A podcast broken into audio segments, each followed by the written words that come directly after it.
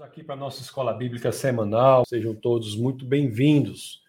Hoje nós falaremos, daremos continuidade à nossa terceira temporada e a terceira aula hoje vai ser sobre o paraíso perdido, né? E o que Jesus Cristo fez para que pudéssemos lidar com essa situação. O Instagram aqui, que é o pessoal que já está conectado. Sejam todos muito bem-vindos. É, antes de começar a aula propriamente dita, eu fiquei de responder duas é, perguntas na aula passada e vou, res vou respondê-las agora, né? Foi uma foi feita por Cassene, outra foi feita por Milena. Foram duas perguntas na aula passada. É, nós falamos sobre nós tivemos a primeira e a segunda aula. A primeira aula falamos sobre Gênesis 1 e 1, 26, né, que é a criação do universo, a criação do homem. E na aula passada nós falamos sobre as estratégias da serpente nós falamos como é que a serpente das perguntas, várias perguntas, né, que nós abordamos, respondemos, mas havia, houve duas é, que não eram bem exatamente sobre o tema e que eu disse que responderia hoje e vou fazê-lo. Né? A primeira foi, foi, de, foi feita pela grande Cassênia. Cassênia perguntou é, sobre a questão da mentira lá que foi feita por Raabe. E e eu, é, nós vimos a aula passada, não é, que a mentira é uma estratégia do inimigo de nossas almas, né? Que Deus não tem pacto com a mentira, que Deus, inclusive, é a expressão genuína da, da verdade. O próprio Jesus de Nazaré, em João 14,6, diz: Eu sou o caminho, a verdade e a vida, ninguém vem ao Pai senão por mim. Aí Cassênia, ela fez uma pergunta muito interessante sobre a mentira de Raab, né, que está lá em Josué, no capítulo 6, nos, nos versos 20, 22 e diante. E na momento de será que assim, eu fiquei, será que Deus ele em algum momento daquela passagem, eu não me recordava totalmente, Deus ele ah, promove ou aceita ou diz que é certa a mentira, mesmo que a mentira tenha um fim que se, se ache nobre. E de fato eu não, assim, eu sei que os princípios gerais das escrituras a mentira nunca é válida. Mas diante da pergunta eu fiquei pensando, será que há alguma situação que passa essa impressão de que Deus concordou com isso? E é, é, porque nós, lá no Evangelho de João, inclusive, no, lá no capítulo 8, né, no verso 44, nós lemos que, que o inimigo de nossas almas é o pai da mentira. É o pai da mentira. Então, não há um tipo de mentira que possa ser dita uma mentira proveniente de Deus, com a qual Deus concorde. Não existe essa possibilidade de uma mentira santa. Não existe essa possibilidade de uma mentira santa. Mas Raabe, de fato, ela mente, né? Isso, as, as escrituras lá em Josué falam é, da prostituta Raabe, e ela e ela mente. E Raabe é uma pessoa de fé, inclusive está na, na galeria dos, das pessoas de fé lá de Hebreus, Hebreus 11, Raabe está no verso 31, salvo engano. O que eu e, e, de fato, meus, meus amados irmãos, eu não vejo nas escrituras nenhuma passagem que possa nos dizer que é, Deus concorda com aquela mentira. A Bíblia ela é um registro fidedigno, fidedigno do que aconteceu e acontece na realidade. A Bíblia ela não é uma ficção e de fato ela registrou que Raabe mentiu, mas o fato de Raabe ter mentido e a Bíblia ter registrado não quer dizer que essa era a vontade de Deus. Há coisas perversas na Bíblia, né, feitas por pessoas sem que isso seja a vontade de Deus. É, tudo que ocorre, Deus permite, mas nem tudo que ocorre, Ele quer. Nem tudo que ocorre é da sua vontade. Tudo que ocorre é sim da sua permissão, mas não quer dizer que seja da sua vontade. E a mentira de Raab é um desses exemplos. É algo que está no domínio da permissão de Deus, mas não está no domínio da sua é, vontade. Então, assim como tem relatos de estupros, né, inclusive no palácio, é, tem relatos terríveis, a própria queda de Adão e Eva não era da vontade de Deus, mas é da permissão de Deus. A mentira de Raabe é a mesma coisa. Então, isso não é um contra-exemplo ao que nós dizíamos, que a mentira é algo que provém do inimigo das nossas almas e não provém de Deus é um exemplo de algo que aconteceu na realidade, que Deus permitiu, claro, tudo que acontece Deus permite, mas Deus não quis. E Deus age é, diante de Raab da mesma forma que age diante das pessoas imperfeitas. Deus perdoou Raab, né? E Raab está é, diante de sua imperfeição, se colocando, se colocando para Deus. E, é, e Deus nos aceita imperfeitos. E, e nós entregamos a vida para Ele quando somos imperfeitos. E a partir daí é que começa, passo a passo, o nosso processo de, a cada dia, estarmos mais e mais perto daquele que é o exemplo, que é Jesus Cristo. Então, esse processo é chamado de santificação. Mesma coisa lá para Raab. Milena, ela faz uma outra pergunta que eu vou abordar aqui. São as duas perguntas que eu fiquei de, de abordar na aula subsequente. Ela faz uma pergunta sobre a questão assim, né, das parábolas é, que Jesus, eu não me, não me lembro exatamente das escrituras, né, mas lá em, é, possivelmente em Mateus, né, nós temos essa passagem lá, que Jesus, ele fala em parábolas e, e ele e diz que ele fala em parábolas para que os outros não entendam. E, a, e às vezes, assim, as pessoas ao lerem isso acham que Jesus optou em um determinado momento por falar para que as outras pessoas não entendessem. É, na realidade, o que Jesus expressa ali é que aquelas pessoas que tinham o coração é, fechado, é, é, aquelas que, que se recusam à abertura do entendimento, são aquelas pessoas para as quais as parábolas são secretas. Né? Ele quer que todos entendam. Tanto é assim que nessa mesma passagem, quando nós lemos isso, eu falo aqui para é, a Milena que perguntou, a doutora Milena que perguntou, tanto na mesma passagem que lemos isso, nós temos a expressão lá nas Escrituras, Jesus dizendo que abençoados sejam os seus ouvidos, né? Ele, ele ensina isso aos discípulos, ele diz que abençoados são os ouvidos que ouvem, que têm a predisposição para ouvir, é, que não são ouvidos e corações fechados para ouvir as verdades que não esperam. É interessante que no meio evangélico, no meio cristão de modo geral, às vezes tem isso também. Pessoas que não estão preparadas para ouvir as verdades que machucam, né? Muitas verdades machucam. Muitos querem um discurso que seja um discurso que querem ouvir, não que precisam ouvir. Então, é, é aquela passagem, nesse caso específico, que diz que Jesus fala em secreto lá nas parábolas para alguns não entenderem, na realidade ele quer que todos entendam, mas alguns não entenderão se não tiverem os ouvidos e os corações é, direcionados.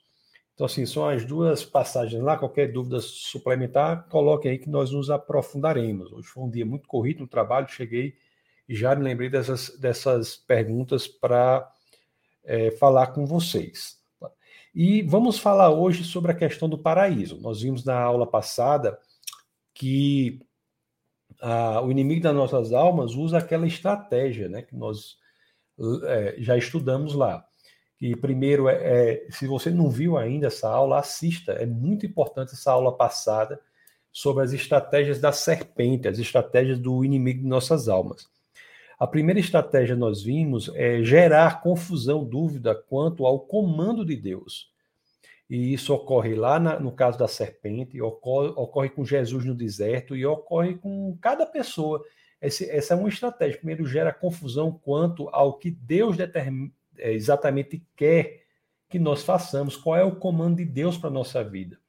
Então, isso gera lá isso, isso tem essa situação lá que é muito, muito corriqueira até hoje. Nós vimos que a segunda estratégia do inimigo de nossas almas é a estratégia de gerar confusão não mais quanto ao comando, mas uma confusão quanto às consequências da desobediência desse comando. Tá tudo lá na aula passada, tá? Na aula 302. E a terceira estratégia é ir é, tentar é, fazer uso da ambição do homem, da humanidade, para que a pessoa abandone o caminho certo, o caminho de Deus. Então, essas três estratégias são três estratégias, estratégias que são é, utilizadas lá no jardim, logo no, pela serpente, logo no começo da humanidade, São estratégias que nós vemos correspondência quando o inimigo de nossas almas vai tentar Jesus de Nazaré no deserto, e são estratégias, conforme vimos nas aulas passadas, ou na aula passada, mais especificamente, que são utilizadas até hoje. Então, essas estratégias é, em, no, no deserto em relação a Jesus de Nazaré, conforme sabemos, não foram bem sucedidas. Mas em relação ao casal, Adão e Eva no jardim, foram. E eles resolvem serem é, conhecedores do bem e do mal. Eles resolvem comer do fruto da árvore do conhecimento do bem e do mal. Eu expliquei já na aula passada e, e repito aqui que quando o, a humanidade diz que quer ser conhecedora do fruto do bem e do mal, quer ser conhecedor do bem e do mal, ela diz assim, é como se ela dissesse assim, não basta ter sido feita a imagem e semelhança de Deus, eu quero ser o próprio Deus. Não basta que, que eu seja a imagem e semelhança de Deus e que eu haja corretamente, que, que o certo e o errado sejam provenientes da régua da moralidade que é Deus. Eu quero ser a regra da minha própria moralidade. Então é isso que eu sempre digo reiteradas vezes, porque essa proposta e, e a qual o casal sucumbiu é uma proposta que é feita hoje diuturnamente, né, para pessoas é, jovens a, a, todo momento, não é? E ela ganha essa roupagem. Se você deseja, vá adiante e faça. Se você quer, vá adiante e faça, que é bom. É, o desejo é a regra da a régua da moralidade. Ora, se o meu desejo é a régua da minha moralidade, eu acabei de fazer a mesma coisa que o casal fez diante do inimigo de nossas almas, que a, que a mulher fez diante do inimigo de nossas almas. Eu acabei de dizer assim: eu não quero que a fonte da moralidade seja extrínseca a mim mesmo, eu não quero que seja Deus. Eu quero ser a fonte da minha moralidade. Ou seja, e não basta a mim ser feito a imagem semelhança de Deus, eu quero ser como o próprio Deus, fonte do que é bom, justo, verdadeiro, belo. Eu quero ser a fonte disso tudo. E é esta a, a situação em que sucumbe a humanidade. Ela se acha capaz de ser a fonte do elemento não apenas estético do que é belo, do que não é, não apenas do elemento metafísico do que é verdadeiro, do que não é, ela quer ser a fonte até do elemento ético do que é bom e do que não é. Então, todo relativismo que afeta e ataca os nossos jovens tem como pano de fundo a sugestão que é feita pela serpente, que a fonte do elemento ético, estético, metafísico ou ontológico, se você preferir, pode ser você mesmo e não Deus. Está entendendo como é, é, a mesma proposta que se repete e às vezes nós não entendemos isso, não vemos a gravidade disso tudo. E então a Eva, a mulher no jardim, ela sucumbe a essa tentação. Ela sucumbe a essa tentação e ela diz assim: Eu não preciso mais de Deus eu não preciso mais de Deus, eu sou a fonte da minha moralidade. Deus se torna, da perspectiva da humanidade, algo dispensável. A dispensabilidade, a falta de necessidade de Deus é uma presunção impressionante, porque a pessoa se lança à posição do próprio Deus e tenta viver a vida como sendo ela mesma a fonte dos, da sua moralidade, da sua estética, da sua ontologia, e a decorrência disso é que ela vai encontrar uma situação em que ela não dá conta daquilo que é exigido. O homem se vê pequeno diante daquilo. É, é, é curioso, né? No, o, o, o, filósofo Nietzsche, é, como vocês é, já ouviram falar, certamente, que é um, um dos filósofos mais importantes do, do século XX, Friedrich Wilhelm Nietzsche, né, juntamente com Wittgenstein, dois filósofos, cada um no, no, espectro aí, um da filosofia continental, ou da filosofia analítica, mas Nietzsche tem um, no, naquele livro clássico, um dos clássicos chamado Assim Falava Zaratustra, tem uma situação em que, e eu não estou dizendo que Nietzsche é cristão não, né? embora Nietzsche tenha sido filho e neto de pastores, né? ele, ele, ele tem críticas severas ao cristianismo, É, e é possível entender que as críticas sejam até mesmo a exteriorização religiosa do cristianismo. Mas, enfim, o que eu quero dizer é que nessa obra intelectual, assim falava Zaratustra, tem a situação lá em que Zaratustra ele, ele sai do pé da montanha, ele quer ir ao topo da montanha ao, ao meio-dia, né? Ao meio-dia em que as sombras são menores. É ao meio-dia que as sombras são menores. E ele está ali, aquela situação se torna insustentável, ele não consegue realizar plenamente aquilo, e ele se vê numa situação de ter de descer a base da montanha. Assim, o personagem de Nietzsche, também chamado o super-homem, né, o além do homem, o Übermensch em alemão, é uma tentativa do homem de ser mais do que o homem, e nesta tentativa ele se entender fracassado, ele não consegue realizar isso. Então, o homem que pretende ocupar o lugar de Deus, ele se coloca numa situação de impossibilidade de realizar este intuito. É uma empreitada, é uma tarefa irrealizável. E diante disso existe uma situação de bastante terror, de bastante angústia, de bastante sofrimento. Gera-se uma angústia existencial, né, que a, a história intelectual chama, inclusive, de angst. Então, é uma angústia existencial é, da humanidade de viver sem Deus. Ela não consegue dar conta da realidade, ela não consegue dar conta da sua, da sua própria existência. A sua experiência existencial sem Deus se torna insustentável a insustentabilidade da experiência existencial no mundo sem Deus gera uma angústia, uma angústia para, que só pode ser solucionada pelo abandono dessa visão de mundo e pela adesão a uma visão de mundo em que o único e verdadeiro Deus existe. E, e é ele que pode preencher o vazio da nossa alma. Então, o casal lá, ele quando faz isso, ele afasta, ele, o casal Adão e Eva, quando ele come o fruto né, do conhecimento do bem e do mal, ele traz para si a, a tentativa de ser igual a Deus, ser a fonte da moralidade, mas nós vamos ver que o mundo com o qual ele se depara quando ele tira Deus da, da sua visão de mundo é um mundo terrível. Então, o cap... Gênesis, né? Nós estamos em Gênesis, no capítulo 3. Deixa eu abrir para vocês, depois que eu botei aqui, deixa eu botei aqui a Bíblia. Vamos, vamos, o capítulo 3 é o capítulo da queda, né? Vamos lá, Gênesis. No capítulo 3, nós vemos o seguinte.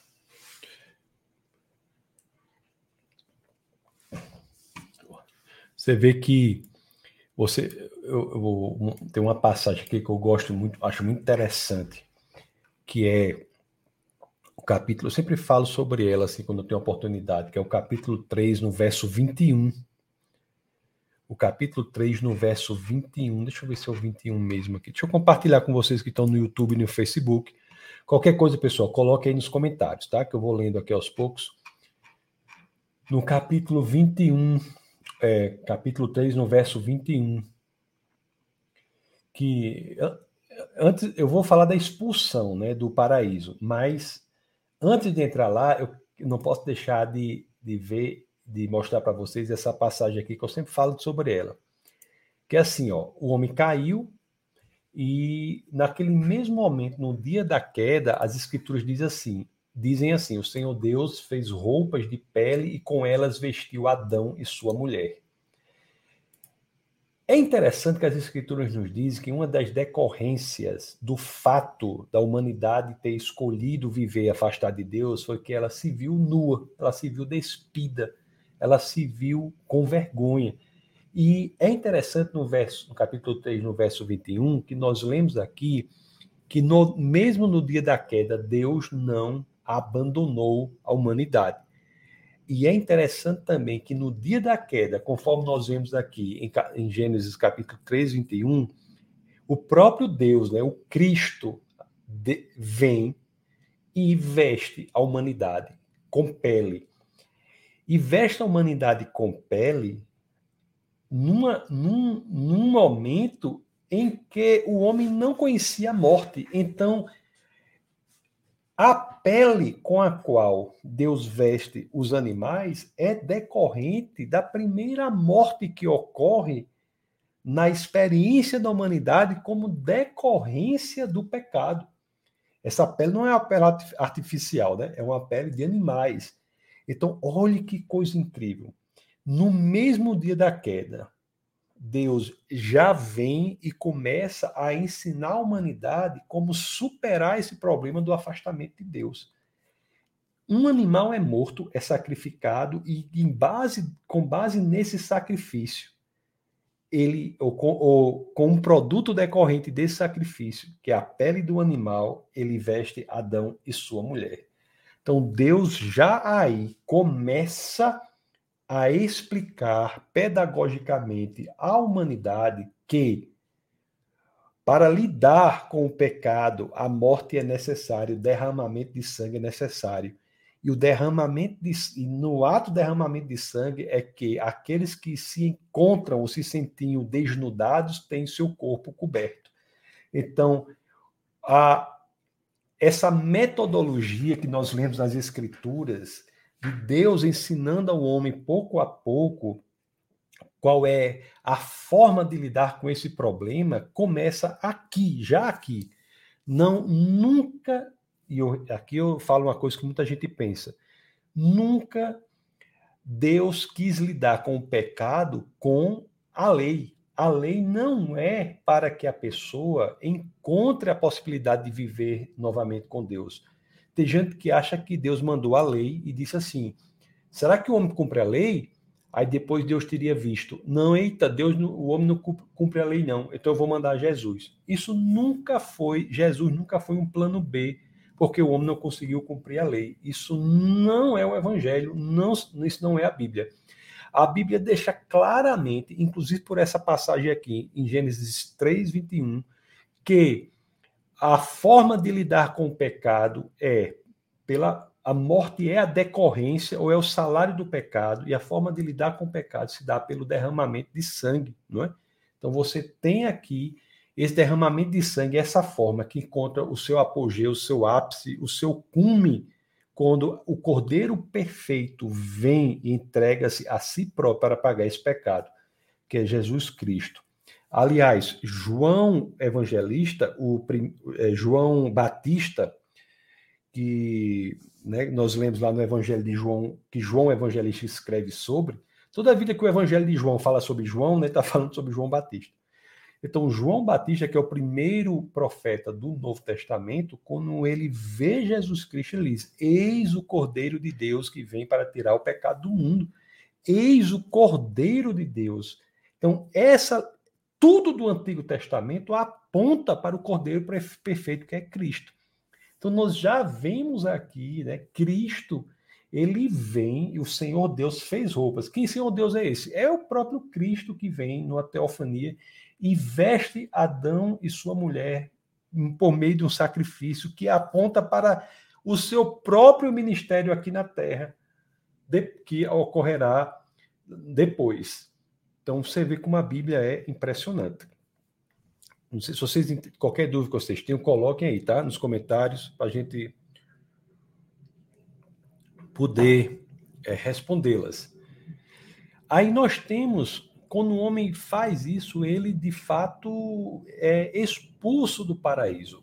O verso, isso é o verso, o verso 21, tem o verso 22, no verso 23 do capítulo 3, nós temos a humanidade sendo expulsa do paraíso, ela sai da presença imediata de Deus, porque aquele que está repleto do pecado não é, é impossível que ele conviva com Deus. Ele é o mal é imediatamente destruído na presença de Deus.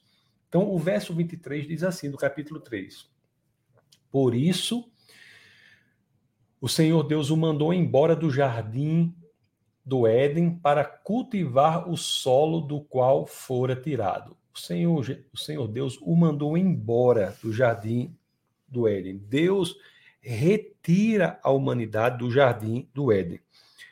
O o, vamos ler aqui o verso 24, porque ele expulsa e coloca assim, eu li o 23, por isso, Gênesis 3, 23. Por isso, é, o Senhor Deus o mandou embora do jardim do Éden para cultivar o solo do qual fora tirado. Aí o verso 24 diz assim, ó, depois de expulsar o homem, colocou a leste do jardim do Éden querubins e uma espada flamejante que se movia, guardando o caminho para a árvore da vida. Os querubins ficam na entrada do jardim com é, espadas flamejantes, né? Esses querubins representam o quê? O julgamento de Deus. Então, do, é, uma, é uma expressão visual muito poderosa que diz assim: para que a humanidade volte à presença plena de Deus, ela terá de passar por, pelo julgamento. Esses querubins representam o julgamento de Deus e estão visualmente presentes durante todas as escrituras quando o tema é esse. Quando nós vamos ver, por exemplo, a construção da Arca da Aliança, sobre a arca havia um, um, uma tábua, um assento, um, um, assento da misericórdia, né? É o nome correto é propiciatório, o assento da misericórdia, e ao lado dele havia o quê? Dois querubins. Em outras palavras, para você chegar à misericórdia, você tem de passar pelos querubins que representam o julgamento de Deus. É preciso passar pelo julgamento de Deus para buscar a misericórdia. E quando vemos lá em Jesus de Nazaré, quando esse problema é resolvido de forma definitiva na cruz e a cortina é rasgada, representando a ideia de que o homem agora tem acesso a Deus, nós vimos que essa cortina, quando ela é rasgada de cima a baixo e cai ao chão como mulambos, vocês sabiam que na cortina tem a, a gravura de um lado e de outro, exatamente dos dois querubins. Então, o julgamento de Deus passa a ser um, uma uma, um pré-requisito ao homem entrar novamente na presença de Deus. E Deus lida com isso apresentando-se a si próprio como objeto a ser julgado, que leva levando sobre si toda a condenação, toda a, condenação. É, é isso que, que ocorre. Então, o, o, nós vemos o seguinte: que o homem, após trazer para si, o querer trazer para si a, a possibilidade de ser a fonte da, mora, da moralidade, ser a origem é, do bem e do mal, ele se coloca num lugar que está fora da bênção de Deus, fora da bênção de Deus que ele experienciava no jardim. Então, a partir daí, a vida passa a ser uma vida absolutamente diferente da vida que o, que o casal experienciava no jardim. Ora, no jardim ele tinha tudo, né? Ele tinha um lugar para viver, ele tinha Deus que caminhava juntamente com eles, né? Deus que tinha uma, uma presença imediata de Deus. Adão tinha uma mulher, tinha uma família. Adão tinha um propósito. Deus dava um propósito para ele. Adão passou a trabalhar logo no começo teve que nomear os animais, cultivar o jardim, ele tinha um propósito para a sua, para sua vida. E depois, não, tudo fica diferente. Tudo fica diferente. O, é interessante que na pró no próprio capítulo 3 nós começamos a ver é, várias diferenças nessa, nessa nova realidade em que o homem é, se coloca. Né? O capítulo aqui 3, no verso 18, fala de espinhos, ervas daninhas. É, é uma nova realidade que se apresenta, fala do, do, da dificuldade do trabalho para se alimentar. Não é que o trabalho seja uma maldição. Já falei aqui em outra aula que o trabalho existe antes da entrada do pecado no mundo. Mas o sofrimento que tantos têm diante do trabalho é uma maldição decorrente é, de tudo isso. O casamento que era uma instituição perfeita, fora do jardim, o, passa a gerar vários problemas. Né? O, é, nós lemos que é, Adão ele culpa Eva pelo que Eva fez, e ao mesmo tempo Eva nota que Adão não estava ali. O homem não estava ali para defender a mulher quando ela enfrenta, enfrentava aquela luta diante do inimigo. Então você vê que essas situações, né, um passa a culpar o outro, um passa culpar o outro e a, a decorrência do afastamento do lugar em que Deus agia sobrenaturalmente passa a ser evidente. É, os efeitos da velhice passam a ser percebidos, passam a se tornar perceptíveis e eles experienciam a, a dor, experienciam a angústia sobre a qual eu falei antes, experienciam as coisas é, mais e que eles não sabiam lidar com isso. Deve ter sido uma mudança muito radical é, na vida de Adão e Eva, quando eles escolhem serem eles a fonte da moralidade. O fato dele querer ser a fonte da moralidade não resolve os problemas que são impostos pela existência. Ele vê que ele não consegue dar conta dos problemas que aparecem. Ele, a humanidade, da mesma forma até hoje.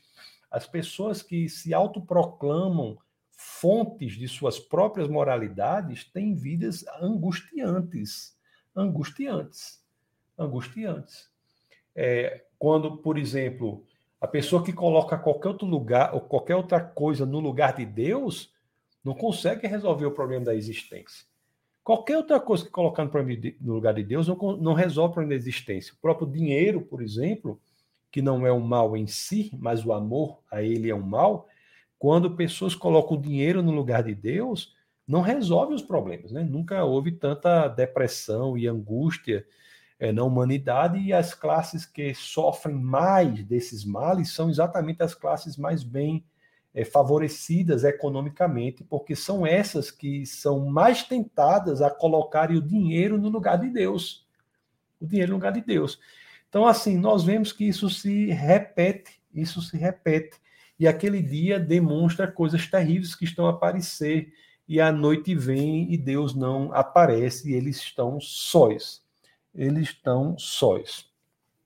E a, a espada na mão dos querubins deixa claro ali para eles que a volta ao jardim não é tão, fácil, tão fácil assim, não. Ela a volta ao jardim, a volta à presença de Deus tem de ser resolvida de outra maneira, tem que ser resolvida pelo julgamento. E esse julgamento é exatamente o que Deus passa a trabalhar durante todo o Antigo Testamento, é apontar para aquele que será enviado para o julgamento. A humanidade se encontra, depois da entrada do pecado no mundo, depois da decisão do primeiro casal, ela se encontra doente espiritualmente. É uma doença espiritual, doença espiritual. E a decorrência disso é, de fato, não saber como se portar, resolver os problemas é, por si sóis. O homem não é capaz de dar conta da sua própria experiência existencial. Ele só pode plenamente viver a sua existência quando a fonte daquilo que realmente importa é alheia a ele próprio, é o próprio Deus. Nem sendo fonte da moralidade, o homem conseguiu dar conta da hostilidade do ambiente em que ele passou a viver. Nem sendo fonte da própria moralidade, o homem deu conta da frustração, é, do medo, da, da dor do sofrimento e mesmo do maior inimigo desses todos, que é a própria morte, se é a própria morte. Agora, quando nós lemos isso, nós eu já falei aqui que Deus não abandona a humanidade. E Deus passa a agir. Deus passa a agir. Já falei de Gênesis 3:21, que é uma, um efeito pedagógico que Deus nos mostra o que será feito, né? Mas aqui nós temos é, também, antes disso, no verso.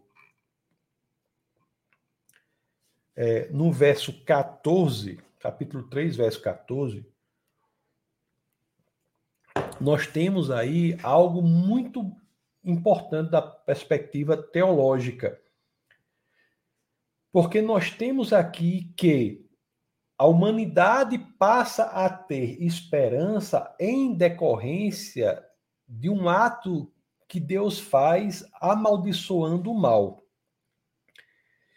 Vamos ver é, o capítulo 3, verso 14. Vamos, o 13 é o seguinte, né? É, quando a, o, a, a, Eva havia comido a serpente, aí no 3,13 diz assim: O Senhor Deus perguntou então à mulher: Que foi que você fez? Respondeu a mulher: A serpente me enganou e eu comi. Aí o 14 diz assim: Então o Senhor Deus declarou à serpente: Olhe que Deus ele se vira contra o mal imediatamente. E diz assim: Uma vez que você fez isso, maldita é você entre todos os rebanhos domésticos, entre todos os animais selvagens. Esse maldita é você tem uma importância teológica muito grande, porque é por meio dessa expressão de maldição da do mal. A serpente era o inimigo de nossas almas, é a, o mal concentrado ali que Deus amaldiçoa.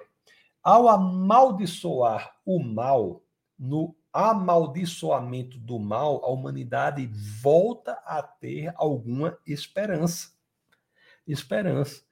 O, o que Deus diz aqui para a serpente, maldita, quando ele olha para a serpente e diz, maldita é você, o que Deus está dizendo é o seguinte: a humanidade pode ter esperança, pode ter esperança.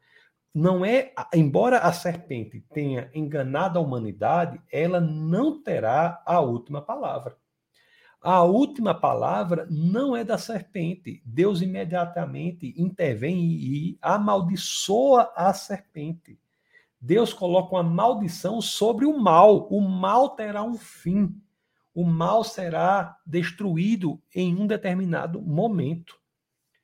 É, ao, ao amaldiçoar o mal, o homem que eventualmente estava absolutamente desesperado, sem esperança, ou desesperançado, se você assim preferir, encontra nesse amaldiçoamento do mal uma abertura ou uma luz para que ele possa reviver a sua esperança de um momento e uma experiência de vida plena com Deus.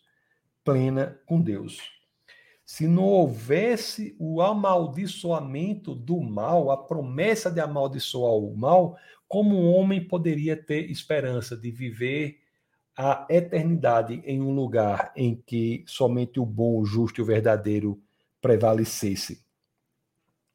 E outra coisa, se não houvesse por parte de Deus o amaldiçoamento do mal, quem poderia amaldiçoar o mal senão o próprio Deus? A humanidade já viu que não podia muito quando trazia para si próprio própria a fonte da moralidade, não é? Estava experienciando a dor, o sofrimento, os espinhos, etc. E se você quiser contar a história daquele momento até agora, é isso aí. O que, que o mandato tem experienciado? Se você for eh, abrir os jornais de amanhã, o que é que tem? Né? Coisas ruins, muitas coisas ruins. E isso é decorrência do mundo em que ela vivia. Ela não é capaz de lidar com o mal, quanto mais amaldiçoar o mal, acabar com o mal. A humanidade se vê impotente diante disso, não é? Agora acontece que uma outra, o homem passa a ser a fonte da moralidade. Ou seja, o mal também decorre desta fonte. O homem traz para si a ideia de que ele é conhecedor do bem e do mal e Deus tem que lidar também com este mal, cuja fonte o homem resolveu ser. E é interessante aqui que nós lemos no capítulo 3, no verso 14, e isso aqui é muito é interessante da perspectiva teológica, porque no capítulo 3, no verso 14, nós vemos que Deus amaldiçoa a, assim, a, a personificação, porque não, não, é a pessoa, mas amaldiçoa a serpente, que é a personificação do mal. Mas a humanidade também deve sofrer uma ação, porque ele, a humanidade trouxe para si ser a fonte da moralidade. E Deus tem, também tem que prometer que vai lidar com essa situação. E aqui, no verso 17, é que nós vemos algo extremamente interessante, que é o seguinte, né? Você vê como Deus é bom. o verso 17 diz assim: E ao homem declarou: Visto que você deu ouvidos à sua mulher e comeu do fruto da árvore da qual eu lhe ordenara que não comesse, aí dizer, pronto. Quando disse aí, acho que Adão disse assim, pronto. Agora vem a maldição de Deus, do jeito que veio a maldição para a serpente, a maldição de Deus vem direitinho para mim agora. Do jeito que veio a maldição para a serpente, a maldição vem, vem direitinho para mim aqui.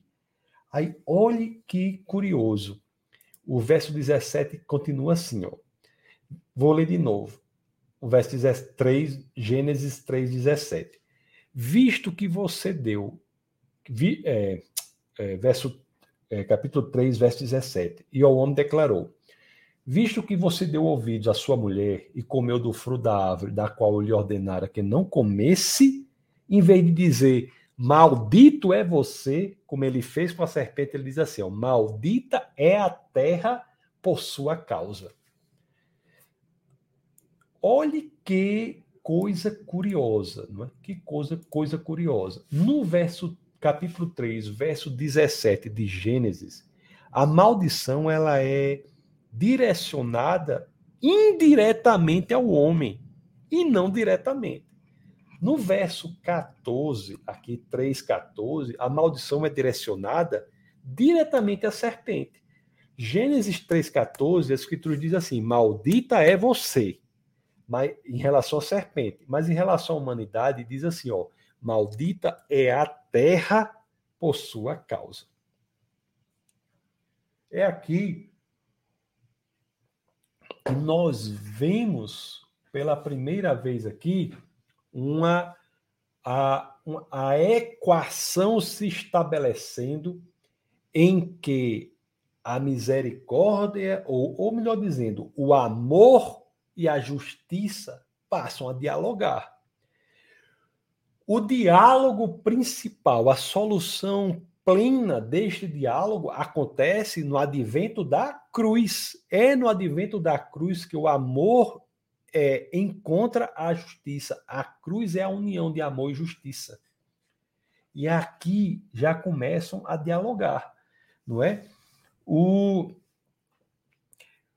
Deus, em Gênesis 3, ele anuncia, anuncia que irá lidar com o problema do mal, que o mal será destruído.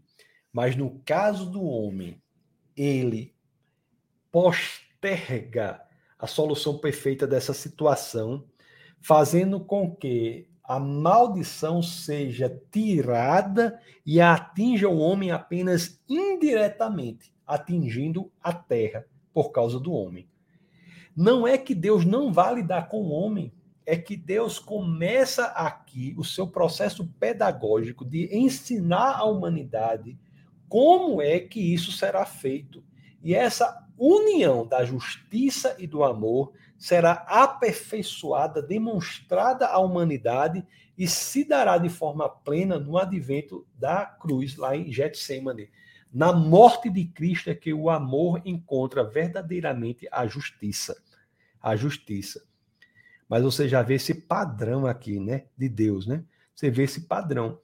É essa situação de desviar, vamos dizer assim, o, a maldição do homem direta para atingi-lo apenas indiretamente ao atingir a terra, ela é resolvida de forma plena na cruz. É na cruz que a humanidade, na pessoa de Jesus de Nazaré, traz sobre si todos, toda, lida com toda a maldição que carrega sobre si toda a maldição, como está lá em Gálatas, no capítulo 3, no verso 13. É, deixa eu ler Gálatas, no capítulo 3, no verso 13, 13, que vocês vão ver como essa questão que se inicia aqui em Gênesis se aperfeiçoa e fica muito clara no advento da cruz. Em Gálatas 3, 13, o apóstolo Paulo diz assim, ó, como a Bíblia é uma só história, né? A gente acha que tem várias histórias separadas, não, mas a Bíblia é uma só história. Olhe Gálatas 3:13, ele lida com essa mesma situação. Diz assim, ó: Eu vou compartilhar com o pessoal que está acompanhando aqui pelo YouTube, pelo Facebook. Você que está no Instagram, você abre aí, tá bom? No livro, na carta do, de, do apóstolo Paulo aos Gálatas, no capítulo 3, no verso 13. Que a Bíblia diz assim, ó. O que a Bíblia diz, ó. Cristo nos redimiu da maldição da lei quando se tornou maldição em nosso lugar, pois está escrito: Maldito todo aquele que for pendurado no madeiro. Aqui é a solução plena. O apóstolo Paulo se refere aqui ao advento da cruz, ao madeiro, à cruz, a Getsemane, como a solução plena para a situação que é postergada lá em Gênesis, no capítulo 3, no verso 17. Então, Gênesis capítulo 3, no verso 17, é que nós temos aí o começo da situação que vai ser postergada e resolvida plenamente na cruz. Situação esta a qual o apóstolo Paulo se refere aqui em Gênesis 3,17. Por que resolvida, resolvida apenas lá, na cruz? Porque a maldição, a maldição né, que fora é, tirada do homem e a, para que atingisse apenas indiretamente em Gênesis 3,17, atinge frontalmente o homem no advento da cruz. Agora, esse homem que traz sobre si toda a maldição da humanidade não é um homem qualquer, ele é o próprio Deus. Então, o amor de Deus ele é tão grande pela humanidade porque ele resolve esse problema da justiça enviando-se a si próprio. Se ele tivesse colocado, meus queridos, pense comigo, se Deus tivesse colocado qualquer outra pessoa que não fosse ele mesmo no lugar de Cristo, isso seria uma descrição de uma tortura e de uma injustiça inenarráveis, indizíveis. Nós não entenderíamos como uma pessoa pode sofrer um julgamento por toda a humanidade.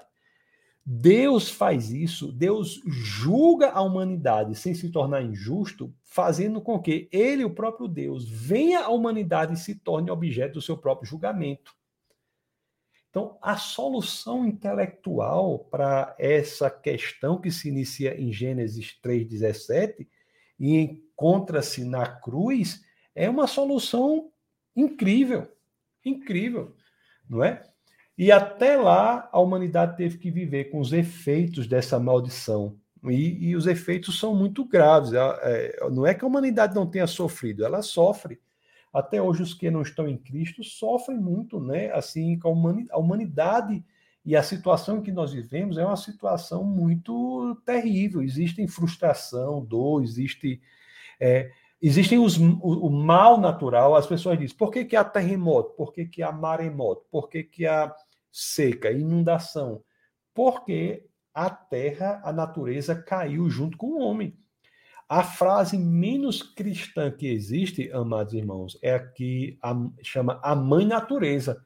A natureza não é nossa mãe, a natureza é nossa irmã. Ela caiu junto com a gente e será redimida juntamente com a gente. Então a natureza foi é, amaldiçoada, a maldição foi tirada do homem para a natureza por causa do homem. O homem é recebe os reflexos desse, dessa maldição.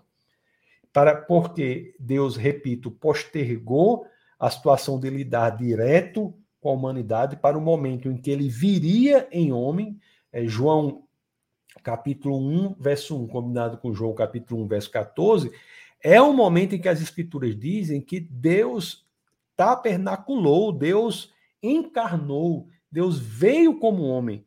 Deus veio na pessoa de Jesus Cristo, veio como homem com essa missão de ser o objeto do julgamento do próprio Deus. Quando nós dizemos que somos salvos, você pergunta aí um crente aí. Você pergunta aí para um crente aí. É, você é salvo? O crente diz: Sim, sou salvo. Aí você pergunta: É salvo de quem?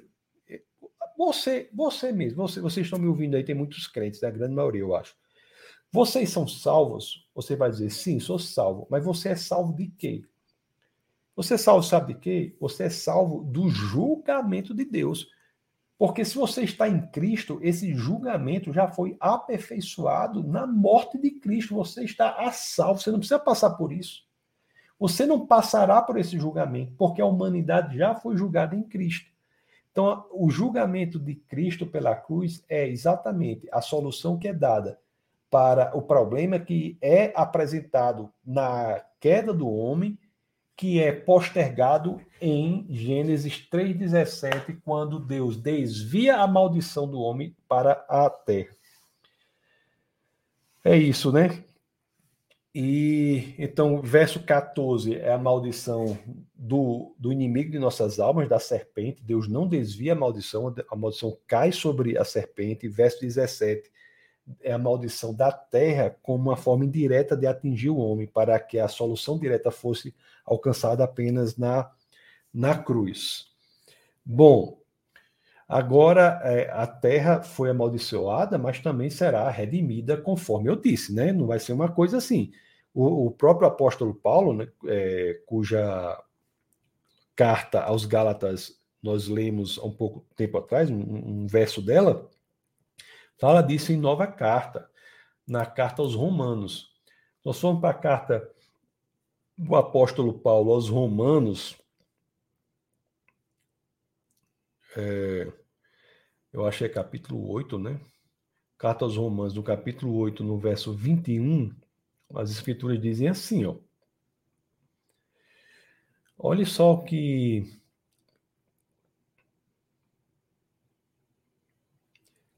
Olha só o que diz aqui o apóstolo Paulo. Vou compartilhar com vocês do YouTube aqui. Olha, pois ela foi submetida à inutilidade, não pela sua própria escolha, mas por causa da vontade daquele que a sujeitou, na esperança de que a própria natureza criada será libertada da escravidão, da decadência em que se encontra, recebendo a gloriosa liberdade dos filhos de Deus. Assim como a natureza foi amaldiçoada foi amaldiçoada, ela será redimida. Ela será redimida com a redenção do homem. A natureza é a nossa irmã. A natureza não é a nossa mãe. A nossa mãe, né? E, e tudo isso, a vinda de Jesus Cristo para ser aquele em quem o julgamento da humanidade será feito, é um momento para o qual todo o Antigo Testamento aponta. O Antigo Testamento aponta para aquele fato incrível que é a vinda e a morte de Jesus Cristo. Se nós formos é, lá, nós estamos vendo Gênesis capítulo 3, né, na aula de hoje. Gênesis capítulo 3. Nós somos lá para o verso 14 e 15 nós temos uma, uma referência a Cristo já aqui, ao que ele virá fazer. Deixa eu compartilhar com vocês Gênesis 3. Diz assim as escrituras, ó. Uma vez que você fez isso, maldito é você entre todos os rebanhos domésticos, entre todos os animais selvagens, sobre o seu ventre você rastejará, e pó comerá todos os dias de sua vida. Então, isso aqui é amaldiçoando o inimigo de nossas almas. Aí o verso, que, verso 15 diz assim: Porém, inimizade entre você e a mulher, entre a sua descendência e o descendente dela, não é? Essa aqui claramente é alusão a Cristo. Primeiro, fala da descendência não do homem, descendência da mulher. Não é? O nascimento de Jesus é, por Maria, o nascimento chamado virginal. E ele diz, e essa primeira parte de 3,15 fala disso, porém inimizade entre você e a mulher, entre a sua descendência e o descendente dela, descendente dela, tá? Da mulher. E a última parte diz assim: Este lhe ferirá a cabeça e você lhe ferirá o calcanhar. Esta referência aqui é uma referência ao advento da cruz. Né? É uma referência ao advento da cruz, em que pela morte de Cristo, né? quando o mal ferir o calcanhar de Cristo, Cristo ferirá a cabeça do mal. Então, a morte de Cristo representa a vitória plena sobre o mal.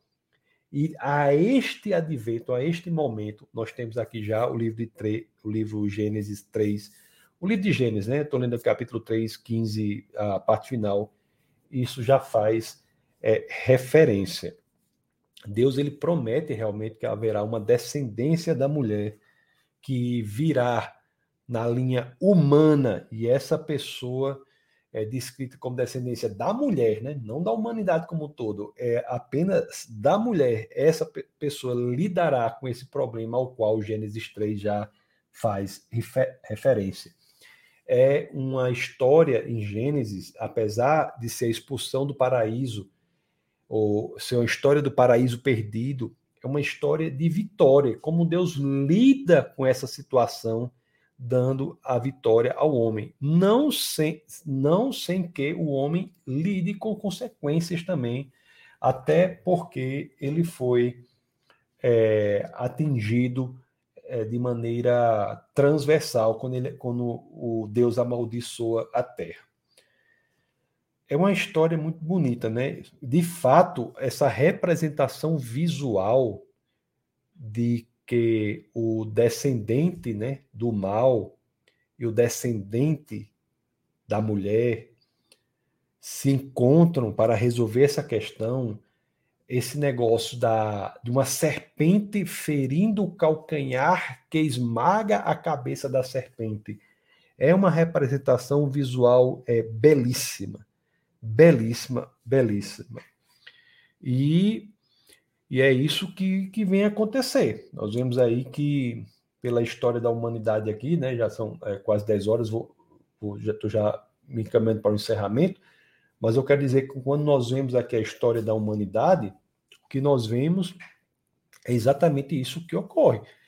Na aula passada, eu falando das estratégias da serpente, eu falei lá da relação entre Gênesis e, e a tentação de Cristo no deserto, mas se você quiser ainda trazer aqui o exemplo da tentação de Cristo no deserto, você vai ver exatamente que há esse encontro, né? Esse encontro lá da, do mal querendo destruir o filho da mulher, o descendente da mulher, não é? E, e ele e o mal tenta no deserto fazer isso de todas as formas e não consegue, não consegue. E o mal diz assim: não, em outro momento isso será feito, e o mal pensa que no advento da cruz ele vai ganhar, mas na realidade ele fere o calcanhar para ser destruído por esse calcanhar. Então a cruz se dá ali três anos depois. O, o, o, deserto aqui, a tentação de Cristo se dá no começo né, do ministério dele. Você tem a, a, a cruz no final do ministério dele, é ali que essa solução é absolutamente resolvida. Lá no, na carta aos Colo, Colossenses, para a gente terminar com ela aqui, na carta aos Colossenses, no capítulo 2. Deixa eu ver aqui, carta aos Colossenses, no capítulo 2, no verso 15. Deixa eu ver aqui o que as escrituras diz, ó. Olha, olha o que é a, o mal pensa que triunfa na cruz, né? Mas olha aqui qual é a perspectiva correta da cruz. Está na carta aos Colossenses, no capítulo 2, no verso 15. Diz assim, ó. Vamos ler o 14. Vamos ler. Vamos ler o 13, o 14 e o 15, que são um texto bem forte. Diz assim, ó. Quando vocês estavam mortos em pecados e na incircuncisão da sua carne, Deus os vivificou com Cristo. Ele nos perdoou todas as transgressões e cancelou a escrita da dívida que consistia em ordenanças e que nos era contrária. Ele a removeu, pregando-a na cruz.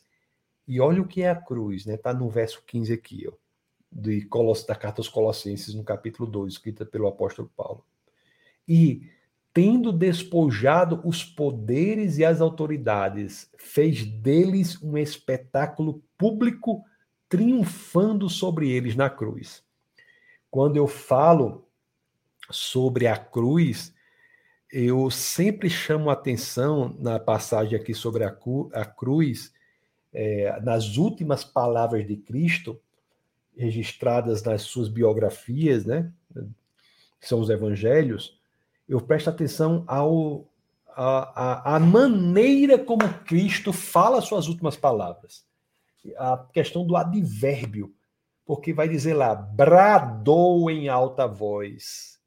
Bradou em alta voz. Então, as palavras finais de Cristo na cruz são proclamadas em alta voz. E quem faz isso faz como vencedor e não como alguém que perdeu. A cruz é o momento em que, de fato, há o esmagamento da cabeça da serpente, que sim, feriu o calcanhar.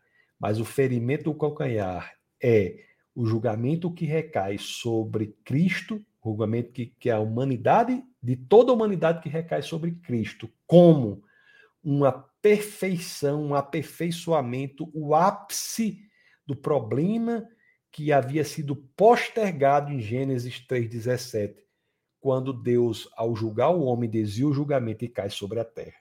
E ele, ele aperfeiçoa isso em, na, no advento da cruz, que é quando, de fato, a equação amor e justiça encontram a harmonia perfeita. A cruz é a harmonia perfeita do amor e do julgamento de Cristo. É na cruz em que essas duas linhas se encontram.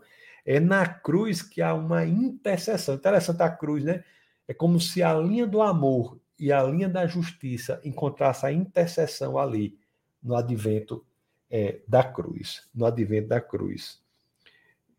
É isso, amados irmãos. Então, Cristo, ele de fato é o, a chave interpretativa de todo o Antigo é, Testamento e toda a Bíblia. Tá bom? Deixa eu ler aqui a, as perguntas. Deixa eu ler aqui as perguntas. Deixa eu ler aqui primeiro as, as perguntas do Instagram. Depois eu vou aqui para o YouTube. Deixa eu subir aqui. Pamela diz: Esta aula ficará salva? Sim, Pamela, ficará salva aqui no Instagram, Tassos Licurgo e também no defesadafé.tv no YouTube. Você bota no seu navegador aí defesadafé.tv e você todas as aulas e as pregações estão salvas lá. Tem muito material lá para vocês. É, se você não segue lá o YouTube, passa a seguir. Se você não segue o Instagram, passa a seguir. Taços Licurgo, tá? Na próxima aula nós é, falaremos sobre, mais sobre salvação, tá? Que é o capítulo 6 é, de Gênesis falando, falando mais sobre salvação. Então, nós temos essa pergunta, deixa eu ver mais o que é que tem aqui. Solano diz, né? É, Gênesis 3, é, 15 é falar de pro, proto-evangelho, o que é aquele negócio da que é a promessa de que enviará um descendente da mulher, proto-evangelho. É isso mesmo. É, a gente acha, né, o entendimento errado é esse. As pessoas acham que o Antigo Testamento é assim, eita, Deus mandou a lei, o homem não cumpriu. Eita, vou mandar Jesus. Não é isso, pessoal. A lei nunca foi enviada para ser uma escada para a salvação. Eu falarei sobre isso. A lei é enviada a um povo que já é o povo de Deus. A lei não é enviada para um povo para dizer assim, ei, veja aí se você cumpre e você se torna povo de Deus. Nunca tem isso na Bíblia, não. A, a lei é enviada para que para um povo que já havia passado no, no Mar Vermelho sem molhar os pés, eu digo sempre assim, que já havia sido miraculosamente alimentado no deserto. Aquele era o povo de Deus. A lei é enviada como uma proposta de vida para aquele que já é o povo de Deus. A lei não é enviada para ser o povo de Deus. A lei é enviada para aquele que é o povo de Deus. A lei é uma proposta de vida. E qual é essa proposta? Ser mais e mais parecido com Cristo. A lei, os mandamentos, são expressões que decorrem do caráter de Cristo. Já disse isso aqui, eu acho, na terceira temporada do nosso bate-papo. Quando diz assim, não adulterarás, é porque Deus é fiel. Quando diz não mentirás, é porque Deus é a verdade e assim por diante. A lei é uma expressão exteriorizável no comportamento do caráter de Deus. É enviada como uma linha de é, no, na linha da santificação, para que possamos cada vez mais crescer em semelhança a Cristo. Tenho, a Núbia diz, pastor, explica um pouco mais sobre ser salvo do julgamento. Núbia, é o que eu estou dizendo, né? Nós, o cristão é salvo de quê? Ele é salvo do julgamento de Deus. Quando nós entregamos nossa vida a Cristo, nós estamos dizendo assim: Cristo, minha vida é sua. E o efeito imediato disso é que nós não seremos julgados, porque Cristo foi julgado em nosso lugar. Estamos em Cristo, quer dizer que o julgamento de Deus recai sobre Cristo e as consequências disso nos são, nos são dadas. Então, isso aí é o que teologicamente quer dizer ser salvo. Ser salvo é disso. É, entendeu? É ser salvo disso. É, na próxima aula, nós falaremos sobre a questão da salvação, Núbio. Você não pode perder a próxima aula, tá?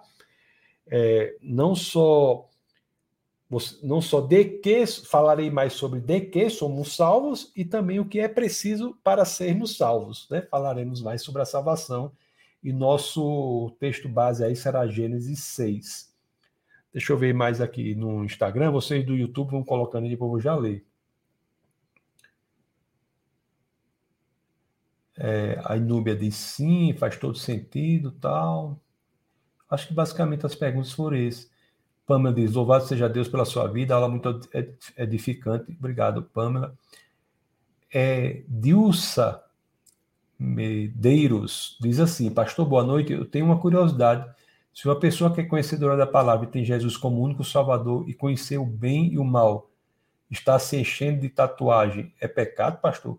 Ó, eu não posso, eu não posso lhe dizer assim que o fato da pessoa ter tatuagem quer dizer que, que ela não é isso. Você tem que ver tudo o que nós fazemos tem que ser para a honra e glória do Senhor. Então é sempre preciso, nessa questão de tatuagem, que é uma questão bem corriqueira, é bom você analisar né, qual é a razão por trás disso, o que é que está ocorrendo, por que, que, que está se enveredando por isso, qual é a motivação por trás disso. Esse aí é a grande, o grande caminho para enfrentar essa questão da tatuagem. Existem pessoas piedosas que são tatuadas, né? existem pessoas perdidas que não têm tatuagem. Isso é um fato mas não quer dizer que a gente possa sair fazendo o que a gente quiser de qualquer forma. Nós temos que buscar a orientação do Senhor. Tudo deve ser feito para a honra e glória de Deus, né? Honra e glória do Senhor. É, e também nem o conhecimento da palavra em si é um pré-requisito para a salvação, né? Interessante. Porque nós temos poucas pessoas das quais nós podemos dizer com certeza que são salvas com base nas escrituras.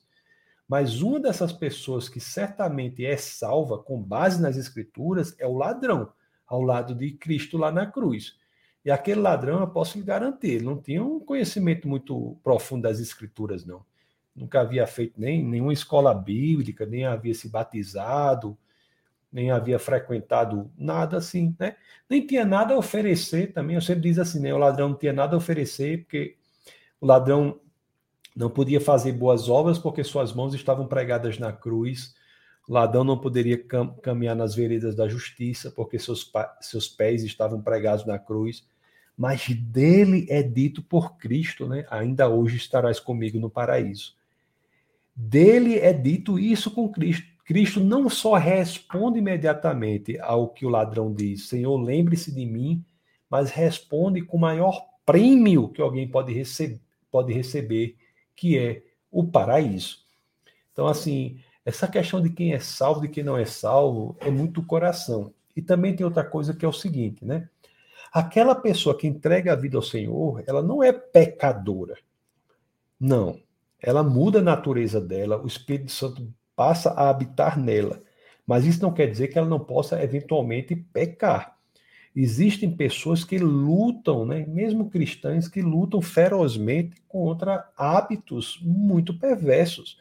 E essa luta é uma luta que Deus não apenas aponta o caminho, mas caminha com a pessoa por meio do seu espírito.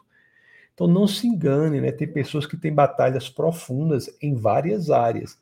E Deus sonda o coração do homem, e quando vê ali o coração que quer acertar, caminha juntamente com ele para que ele possa vencer consequências de erros do passado que apenas que às vezes não duram apenas anos não, duram até décadas. Então, pessoal, por isso que assim, eu sempre digo assim, né? O julgamento de quem é salvo, de quem não é salvo, é um julgamento que Deus faz. Deus ele vê o coração, é a sinceridade do coração. É, nós nunca podemos é, pregar um evangelho de superficialidade ou pregar um evangelho de hipocrisia, não é? O que vale é o conteúdo que está no coração do homem. Agora, é claro, a exteriorização da vida reflete o que está no coração, mas reflete também a história da pessoa. Então, assim, eu queria dizer essas coisas. É, a santificação é central para a experiência cristã. Mas eu também não posso deixar de dizer que tem pessoas que exercem batalhas terríveis e às vezes precisam muito da nossa ajuda, né, enquanto irmãos em Cristo, para que todos possamos vencer as nossas dificuldades, até que possamos resplandecer de forma plena a luz de Cristo. Somos chamados para resplandecer a luz de Cristo aqui na terra, mas por vezes nós falhamos aqui ou acolá, temos que buscar, pedir perdão a Deus nos ajeitar, nos endireitar e continuar esta caminhada. Então, assim, é muito importante nós termos essa franqueza, né? Deixa eu ver se tem alguma pergunta a mais. Perguntas muito boas do Instagram. Vou ler aqui do YouTube. Tem muita gente conectada, né? Esteve por aqui. Muito obrigado a presença de todos. Vou ler aqui no Instagram agora, tá bom? Aqui no Instagram. É, Raimundo, Pastor Raimundo diz aqui, glória a Deus, Pastor Raimundo. O Ero Leão diz: Deus abençoe sua vida, meu irmão. Muito obrigado, meu querido. Núbia diz: espetacular essa aula. Muito obrigado, Núbia, por suas palavras tão gentis. Tá bom? Pessoal, Núbia estará presente na próxima aula, né? Muito bom. As aulas são todas terças-feiras, às 21 horas, viu, Núbia? Às vezes, quando eu não posso, pela questão do meu trabalho, eu tento gravar. Então, raramente é que não tem, que eu, que eu, eu aviso no, no Instagram, tá? Explicou que não vai ter. Mas sempre que eu posso, eu estou ao vivo aqui. Quando eu não posso ao vivo, eu tento gravar. Tá bom? É, o Pamela diz amém. Vou seguir assistir para a honra e glória de Deus, conhecer mais de Deus, maravilhoso. Vou indicar aos meus amigos. Eita, Pamela, é mesmo, eu esqueci de dizer isso, para vocês indicarem aos amigos. Indica aos amigos aí, manda esse Instagram aí, Tasso Licurgo e manda o defesa da fé.tv. Toda vida esqueço de falar esse negócio, rapaz. Pelo amor de Deus. Como é, como é que tem que dizer? Eu já faço vídeo não sei quanto tempo e, e 99% das vezes eu me esqueço de dizer: marque os seus amigos, manda não sei o quê. Eu tenho que me, eu tenho que me lembrar. A Moura diz: saudade do café com ciência. Ó, oh, nós vamos fazer um café com ciência, viu? Esse ano, tá bom? Eu vou, vou pedir a equipe aqui para a gente montar. Nós vamos fazer um café com ciência, tá bom? Ó, oh, o grande Edu tá aqui. Ó, oh, Edu, que Eduardo, olha aí. Bem-vindo, amigo. Seja muito bem-vindo. Eu, Café Consciência, Café Consciência, antes de ler aqui o pessoal do YouTube, Café Consciência é muito bom. Assim, para quem quer buscar as razões da fé, né? O, o, Defesa da Fé, ele tem como um critério aí, o, o slogan, né? É, é, diz que é é, apresentar as razões históricas, científicas e filosóficas para se seguir Jesus Cristo. E o Café Consciência são seis encontros em que nós tratamos de fé e razão, depois Deus, o Big Bang e o universo, depois Deus, a evolução e a vida. Né? Nós, não, nós não cremos na evolução, viu? Mas nós tratamos disso. Depois nós falamos Deus e a moralidade, porque que Deus é bom e todo-poderoso e existe tanto mais sofrimento do mundo. Depois falamos da confiabilidade da Bíblia, porque que a Bíblia é o livro mais confiável, mesmo da perspectiva de um ateu. E por fim, falamos de Jesus, entre outros deuses, é, o deuses com D minúsculo, tá bom? Então vamos fazer o Café Consciência esse ano. Será provavelmente presencial aqui em Brasília, no Distrito Federal, mas teremos, tentaremos transmitir também para para os nossos queridos irmãos que estão em outros lugares aí do, do Brasil e mesmo tem alguns até de outros lugares do mundo também. Beleza, deixa eu ler aqui os, o YouTube aqui para a gente encerrar, que já são 10 e 15 Deixa eu ler aqui do YouTube. Vocês do Instagram fiquem por aí, depois eu me despeço de vocês por fim aqui. Vamos lá. Gilmara da Gilmara diz a paz a todos. Paz a todos. Você que está pelo Facebook, você sabe que às vezes você coloca comentários aí que eu não consigo ler, viu? Se você está no Facebook, é bom você ir para o YouTube se você quiser comentar. O Reginaldo diz assim: graça e paz, boa noite. Reginaldo de Ourinhos. Bem-vindo, Reginaldo. O Daniel da Graça e Paz, boa noite. Boa noite, Daniel. Seja muito bem-vindo, meu amigo. A grande Erivânia, a do Defesa da Fé da Boa Noite. Boa noite, Erivânia. O querido Franklin aqui, que é o pai de Pedro Bonifácio. É Franklin, pai de Pedro Bonifácio, tá com o nenenzinho. Uma bênção. Deus abençoe Franklin e sua família. Rai, toda a sua família, da boa noite. Patrícia está aqui, boa noite. Boa noite, Patrícia, sempre muito bem-vinda. Patrícia Cavalcante. O Kardec está aqui, da boa noite, boa noite. A grande Milena, a doutora Milena está aqui, graça e paz. A Luana está aqui também. Tá, boa noite a todos. E a graça do nosso Senhor Jesus. Boa noite, Luana. Sueli está por aqui, da boa noite. Boa noite, Sueli, que é a avó de Larim Liz, lá de BH, Belo Horizonte. É só pessoa, turma alto nível aqui, viu? Tanto no Instagram quanto no YouTube e Facebook. Olha, o João, meu querido amigo João e sua esposa estão aqui. O grande pai do Jordan está aqui. Estamos bem-vindo. Luiz da Paz do Senhor. Milena agradece pela, é, pelo esclarecimento.